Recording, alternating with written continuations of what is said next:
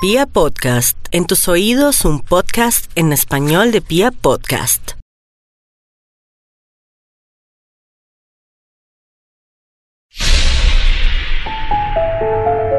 Hoy, en la hora muerta, un nuevo caso de la vida real, donde la combinación de fuerzas oscuras y una ambición desmedida terminan en una familia destruida un pueblo atemorizado.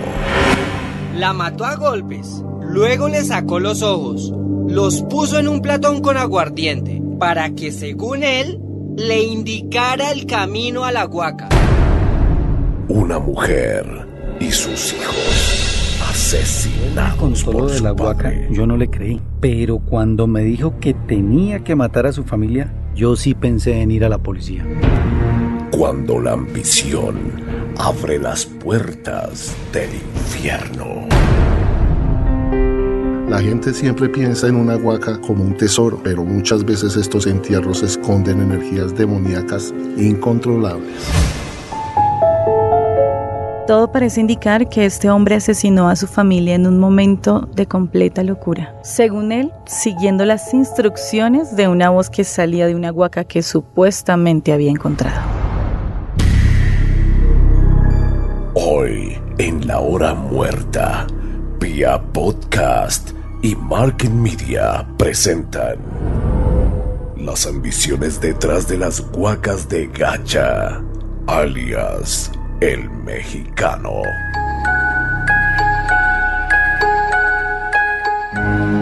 Desde el año 1989, cientos de huaqueros y busca fortunas se han desplazado hacia la población de Pacho, Cundinamarca y sus corregimientos vecinos en búsqueda de las múltiples huacas que supuestamente enterró Gonzalo Rodríguez Gacha, alias el mexicano, en esta región del país.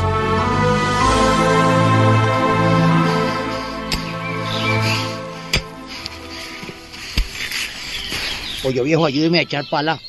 Que aquí fue que me dijo la guaca que tenía que buscarla. Pero ese hueco ya está más hondo que una tumba. Y después, ¿quién carajo nos va a ayudar a salir de ahí? Usted sí es mucha gallina. Por eso es que se va a quedar pobre para Pues siempre. pobre pero vivo, no enterrado con un poco de dólares sin saber si va a estar ahí. Benigno era un humilde trabajador del campo que vivía en Pasuncha, un pequeño corregimiento perteneciente a Pacho, y donde durante varios años numerosos guaqueros estuvieron buscando un supuesto entierro con más de 30 millones de dólares que según la leyenda había dejado escondidos el mexicano antes de morir. Nuestra investigadora, Diana Farfán, llegó hasta este recóndito lugar para investigar un caso que fue generado por esta ambición. Diana, háblenos de este caso. Hola Frederick, este caso que le traigo el día de hoy ha sido de los más extraños que he visto y que he podido presenciar, pues lo que parecía un asesinato por dinero, pues terminó siendo la historia de la desaparición de una familia completa que solo se dedicaba al trabajo del campo. ¿Qué quiere decir con la desaparición de la familia? Pues Frederick, fíjese que inicialmente el expediente decía que don Benigno había asesinado a su esposa y a sus dos hijos, pero cuando llegué allí, los vecinos y hasta el mismo párroco me aseguraron que Benigno y su hijo habían desaparecido de la faz de la tierra después de la aparición de la huaca. Pero al decir que desaparecieron, quiere decir que asesinó a su esposa y a su hija y luego se fugó. Frederick, no parece una fuga de un criminal, parece que a Benigno y a su hijo pues se los llevaron fuerzas del más allá como castigo por sus crímenes y su ambición. ¿Qué quiere decir cuando asegura que se los llevaron fuerzas del más allá? ¿De qué fuerza estamos hablando? La historia que me contaron en Pasuncha dice que a Benigno una huaca lo escogió y se comunicó con él, pero desafortunadamente no era el entierro que él estaba esperando encontrar. Es decir, no era una huaca llena de oro o dólares, sino un entierro satánico que controló a Benigno y se lo llevó de esta tierra. Escuchemos al párroco de Pasuncha aquí en la hora muerta.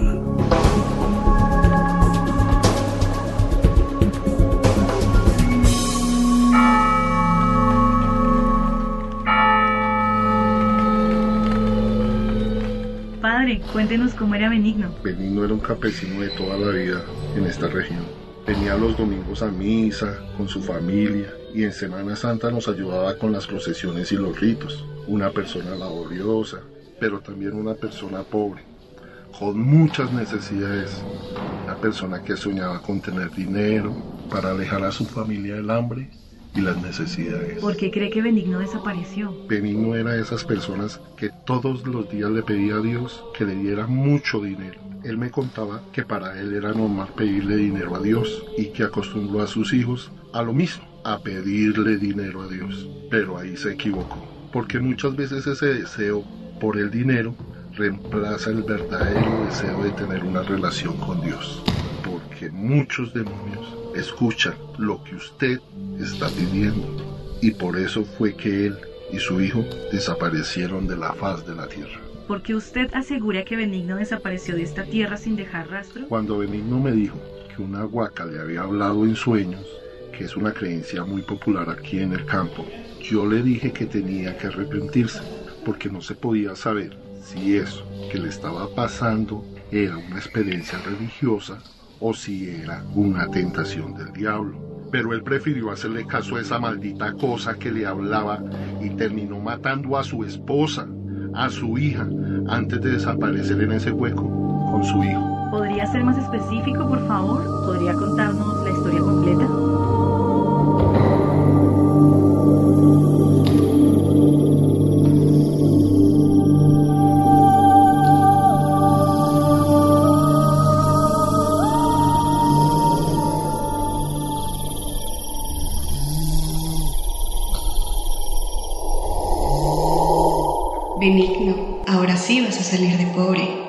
¿Usted por qué brilla tanto? Está muy linda. Por fin hemos escuchado todas sus súplicas. ¿Cuáles súplicas? Déjeme tocarla. Mijo, ole, ¿qué es lo que está soñando? Benigno, no la escuche. Ella es la culpable de su pobreza. ¿Me va a dar platica? Toda la plata con la que siempre soñó. Benigno, benigno, benigno, ya me asustó, dejé joder. Lo que usted me diga, monita. Benigno, benigno. ¿Qué fue? ¿Qué fue? ¿Por qué me despierta? Estaba hablando como loco ahí en la cama, ¿qué le pasó? De siempre tirándose todo. Quite, quite, deje dormir.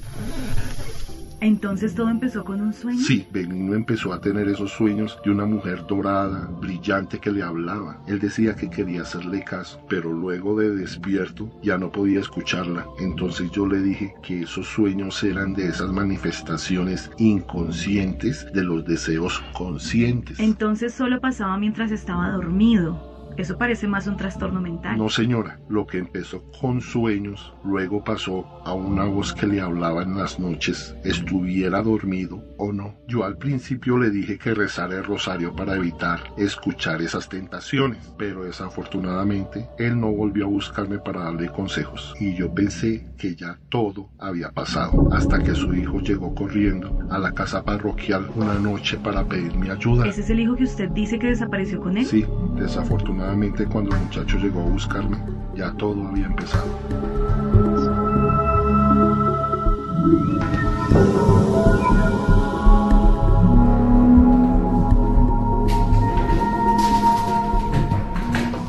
Benigno, ¿qué le pasa? Benigno, no la escuche. Ella es la culpable de su pobreza. Por su culpa es que yo soy pobre. Llegó el día. Vamos a matarla. ¿Por qué por mi culpa? Nosotros nos conocimos así, pobres. Ella por fin va a hacer algo bueno. Pero ¿sabe qué? Por fin me va a ayudar a hacer algo. Benigno, a mí ya me dio miedo.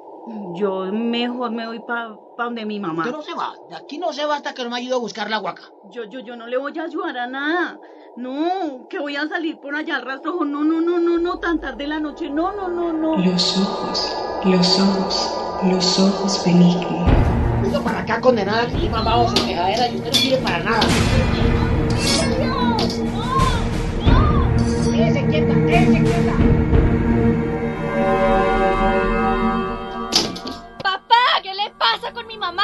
No la deje ir. Ella se quiere robar la plata. Que sí que es la misma mierda. Igualita a su mamá. Venga para acá. Que no grite, que no grite. Que no grite.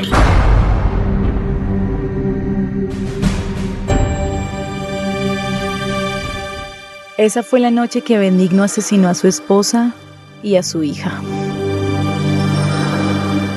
Pero hasta aquí solo puedo entender el comportamiento de un asesino que odiaba a su esposa y tal vez a su hija. Sí, pero todo fue más claro cuando el hijo de Benigno llegó a la casa del párroco aquella noche. Es decir, que el adolescente logró escapar de su papá. Sí, haberse escapado esa noche le salvó la vida, pero solo por esa noche.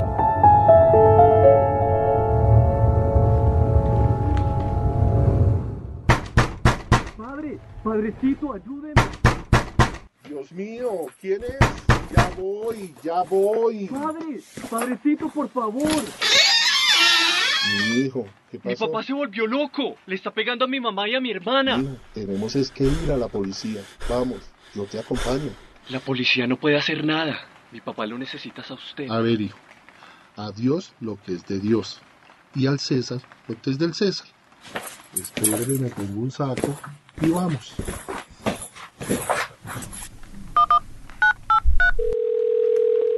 Pachito, Pachito, ¿usted está de turno esta noche? Menos mal, yo voy para donde Benigno, abajo por la quebrada. Parece que hay un problema grave allá. ¿Usted cuánto se demora en llegar?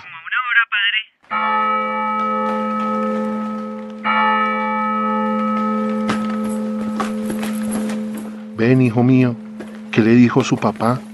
Explíqueme bien, ¿qué fue lo que pasó?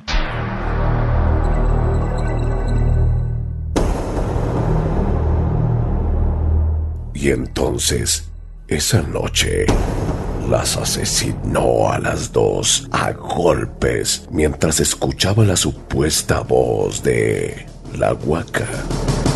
Sí, Frederick, el muchacho salió corriendo del pánico, pero él no sabía que su vida era parte del plan de este ser de maldad que estaba controlando a Benigno. ¿Me explica cuál era el plan? Cuando el padre llegó a la casa de Benigno encontró la escena más macabra que se pueda imaginar. Benigno le había sacado los ojos a su esposa usando una cuchara de la cocina y los había puesto en un platón pequeñito del lavadero, porque según él, esos ojos miraban hacia donde estaba la huaca. Pero esto es una ausencia total de amor y respeto por la vida de su propia esposa y de su hija. Pues resulta que cuando llegó el policía ya no estaban ni Benigno, ni su hijo, ni el párroco. El policía de nombre Francisco encontró la escena del crimen y los cuerpos, pero no sospechó lo que estaba pasando a unos metros de la finca, por la quebrada.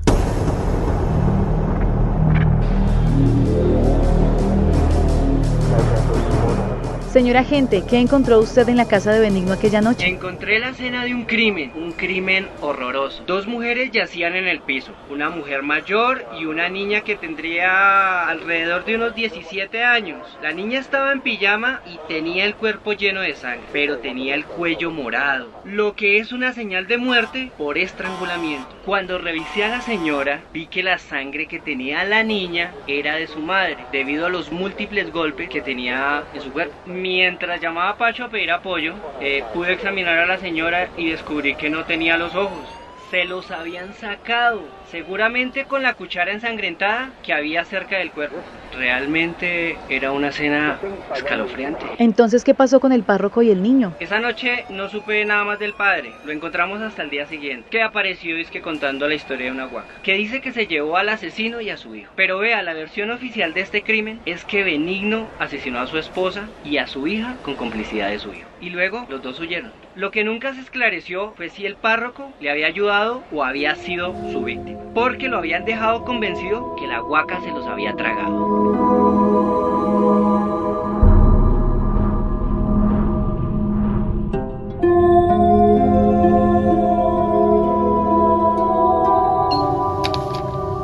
Benigno, hijo mío, ¿qué pasó? Papi, yo lo traje porque la señora me lo pidió. ¿Cuál señor? Cállese, padre, que le voy a demostrar que no estoy loco. Ni escucho voces que no existen. Benigno, pídale el rosario que él siempre carga. Benigno, usted necesita calmarse, encontrar la paz. Cállese, padre. Necesito que me dé el crucifijo. Ese que siempre carga con el rosario. Tome, tome. Si eso es lo que necesita para rezar, toma. Esto es lo que se necesita para abrir la huaca. Benigno, coja los ojos y vámonos de acá. Benigno. ¿Y, ¿Y qué es eso que tiene en ese plato? La condenada de mi mujer, al fin sitio para... Dios mío, esos son los ojos de su mujer. Los ojos que nos van a mostrar dónde está la guaca. Echarlos en aguardiente porque no tiene alcohol. Dios lo perdone, Benigno. ¿Qué es lo que hizo? Recibir las bendiciones, padre. ¿Abrir los brazos para recibirlas? Vamos, vámonos, Benigno. Camine a ver chino para que me ayude a desenterrar la guaca, pues. Papá, ¿lo va a matar? No, no, no, no, no. Necesitamos a alguien que eche padre nuestros en la guaca para que ella te demuestre. Hijo, ¿de verdad cree que esto es obra de una guaca? Ya tengo los ojos para mirar bien, Hijo. los brazos para excavar, los padres para abrir la, la guaca. Ya está todo combinado. Hijo. Camina a ver, camina a ver, padre.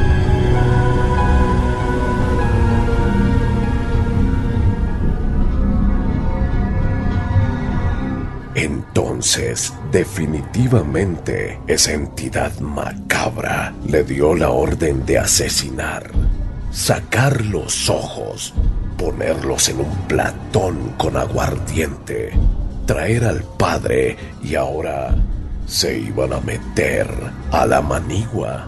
Sí, según la historia del párroco sí, pero si usted se da cuenta, el policía asegura que solo encontró una escena de un asesinato, pues una escena horrible, pero nunca al párroco o a Benigno con su hijo, y que después al otro día, según el párroco, encontraron al padre solo deambulando por el campo. ¿A qué punto quiere llegar con todo esto? Pues Frederick, a mí me quedaban muchos cabos sueltos en las dos historias que me fueron contando hasta el momento, así que decidí buscar un exorcista, pero esta vez no un sacerdote, sino uno de los que ha tratado con estos casos de las huacas en Colombia, a ver si alguien podía explicarme esto mejor. Escuchemos entonces a ver qué nos cuenta.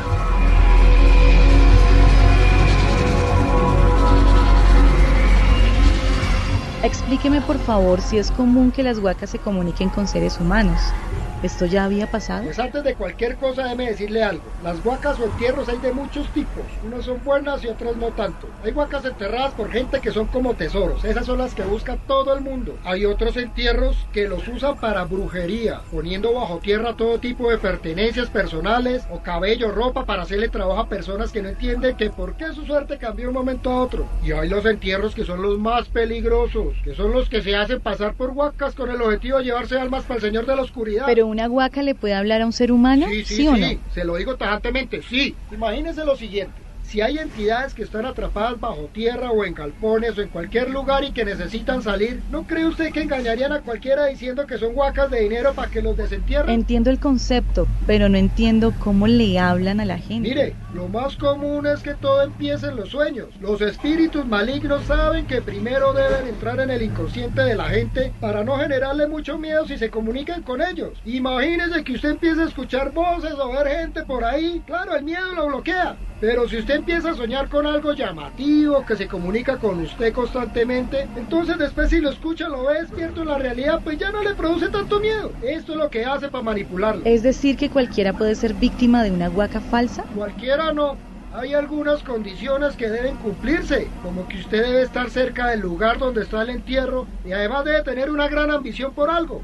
Así es que las huacas escogen a quien las va a encontrar, a alguien a quien le puedan ofrecer algo que anhela. Por lo general siempre es plata o mujeres. Entiendo, pero al caso que estoy investigando lo desapareció una huaca, se lo tragó la tierra. Eso es una huaca satánica.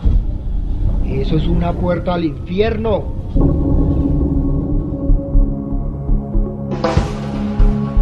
Entonces, si hay posibilidad de que Benigno haya sido manipulado por una falsa huaca. Sí, Frederick, al parecer esta es una manera de ganar almas para la oscuridad. Ya con esto claro, quisiera escuchar el resto de la historia del párroco. Claro que sí. Pero antes quisiera mostrarle un fragmento de la entrevista que le hice al amigo más cercano de Benigno, alguien conocido como Pollo Viejo, que además de amigo, estuvo en varias búsquedas de huacas con Benigno. ¿Cuántas veces habían estado buscando huacas? Mire, la verdad es que Benigno y yo buscábamos platas enterradas. Desde que éramos unos chinos por ahí de 15 años, siempre tuvimos la esperanza de que algún día la suerte y la vida nos iban a cambiar. Usted no entiende, encontrarse una huaca es la única opción que existe aquí para comprarse un carrito o construirse una casa con plancha para que no le entre uno tanto frío. Aquí desde jovencito soñamos con encontrar una huaca para que la mamá de uno no vuelva a trabajar en las casas de esos ricos de Pacho. ¿Usted en algún momento pensó que Benigno pudiera cometer un crimen como el que cometió antes de desaparecer? Pues cuando él me contó lo de la huaca que le hablaba, yo no le creí. Pero cuando me dijo que tenía que matar a su familia, yo sí pensé en ir a la policía. ¿Y por qué no fue con la policía? Pues porque cuando uno va a la policía y dice que su amigo le habla una guaca, ¿qué es lo primero que le van a decir? Que está borracho, que está loco. Después de que él le dijo eso a usted, ¿cuántos días pasaron para la tragedia? Como a los tres días de que él me había dicho eso, fue que amaneció muerta la mujer.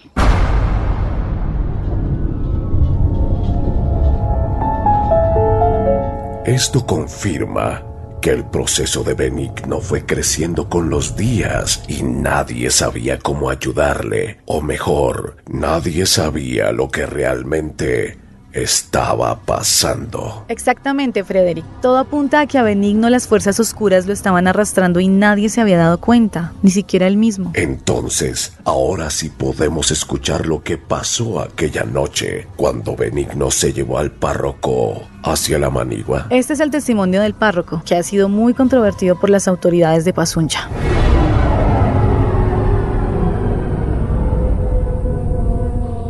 Padre, ¿qué fue lo que pasó esa noche luego que usted decidió irse con un asesino? Como le dije, yo estaba tratando de calmar a Benigno. Nunca encubría a nadie. Por eso llamé al policía. Sí, padre, del eso ya me lo dijo. Pero ¿qué fue lo que pasó? Usted me contó que se fue con ellos, que le pidieron su escapulario. Yo le entregué mi escapulario. Entonces seguimos caminando por la manigua. Benigno, mire la borrasca en la que estamos. Ya llevamos dos horas caminando. Mi hijo, háblele a su papá. Mire que esto está muy alto. Papá, papá, ya paremos. Estamos perdidos en esta montaña. Es un voladero. Mire tan linda, mírela cómo brilla. Venga, mijo. Hijo, no sea terco. No hay nada. Ya ni el cielo vemos. Vamos que nos podemos caer. Este barranco está muy alto. me quiere robar, padre? Los curas son unos ladrones. Pero mi hijo, lo que quiero es ayudarle. Venga, mi, vamos al hospital. Usted tiene un episodio de locura. Yo no dejo que la policía se lo lleve. Déjeme ayudarle. Papá, no le vaya a hacer nada. Él nos quiere robar, ahí está la guapa. Benigno, guarde ese machete. Papá, es el padre. Reaccione. Usted, usted me quiere robar como él. Mire ahí cómo brilla, No, mire. papito. No, no, no, no, no. Tranquilo. Yo le ayudo si veo la huaca también. Padrecito, perdóneme. Perdóneme, usted sabe que yo no soy malo. No, mijo, cálmese, mijo. No, no. Hijo, no, no.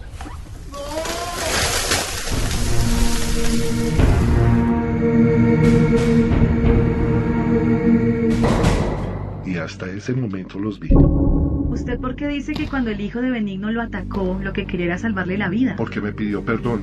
Y los golpes, más que lastimarme, querían alejarme de ahí. Y por eso creo que me empujó para rodar por la montaña. Y las obras de Dios hoy me tienen aquí dando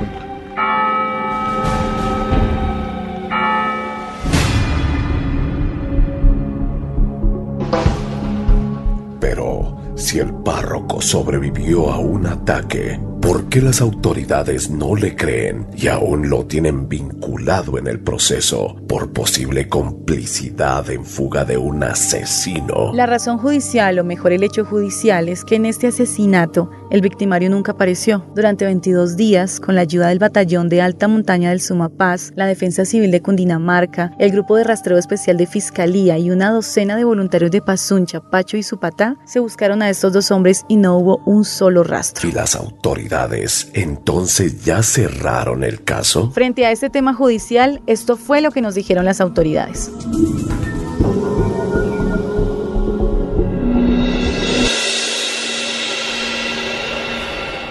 En el caso de este doble feminicidio y al no aparecer Benigno, ¿Qué pasa con la justicia colombiana? Yo no soy de la fiscalía, yo lo que puedo decirle es que luego de las autopsias, al ver cómo Benigno le arrancó los ojos a la esposa y luego estranguló a la hija, se pudo determinar tortura, feminicidio, asesinato en menor de 14 años y esos crímenes no se ven. Por eso Benigno y su hijo tienen circular roja de la Interpol, es decir, los pueden capturar en cualquier parte del mundo. ¿Qué piensa usted de la desaparición de estos hombres? Yo no sé qué pensar. Aquí en Pasuncha se habla de una maldición, que la montaña se los tragó por abar. Yo en eso no creo, pero es que es inexplicable. Soldados, perros, gente de la región y nadie dio con el rastro de ellos.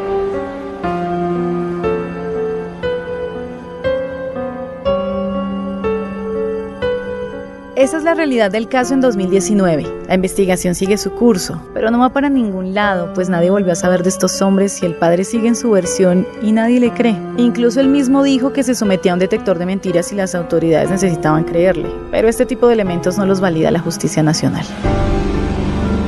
Diana, gracias por compartir esta historia. Y si alguien con alma de investigador quiere ir a Pasuncha y resolver este misterio, por favor, nos lo cuenta.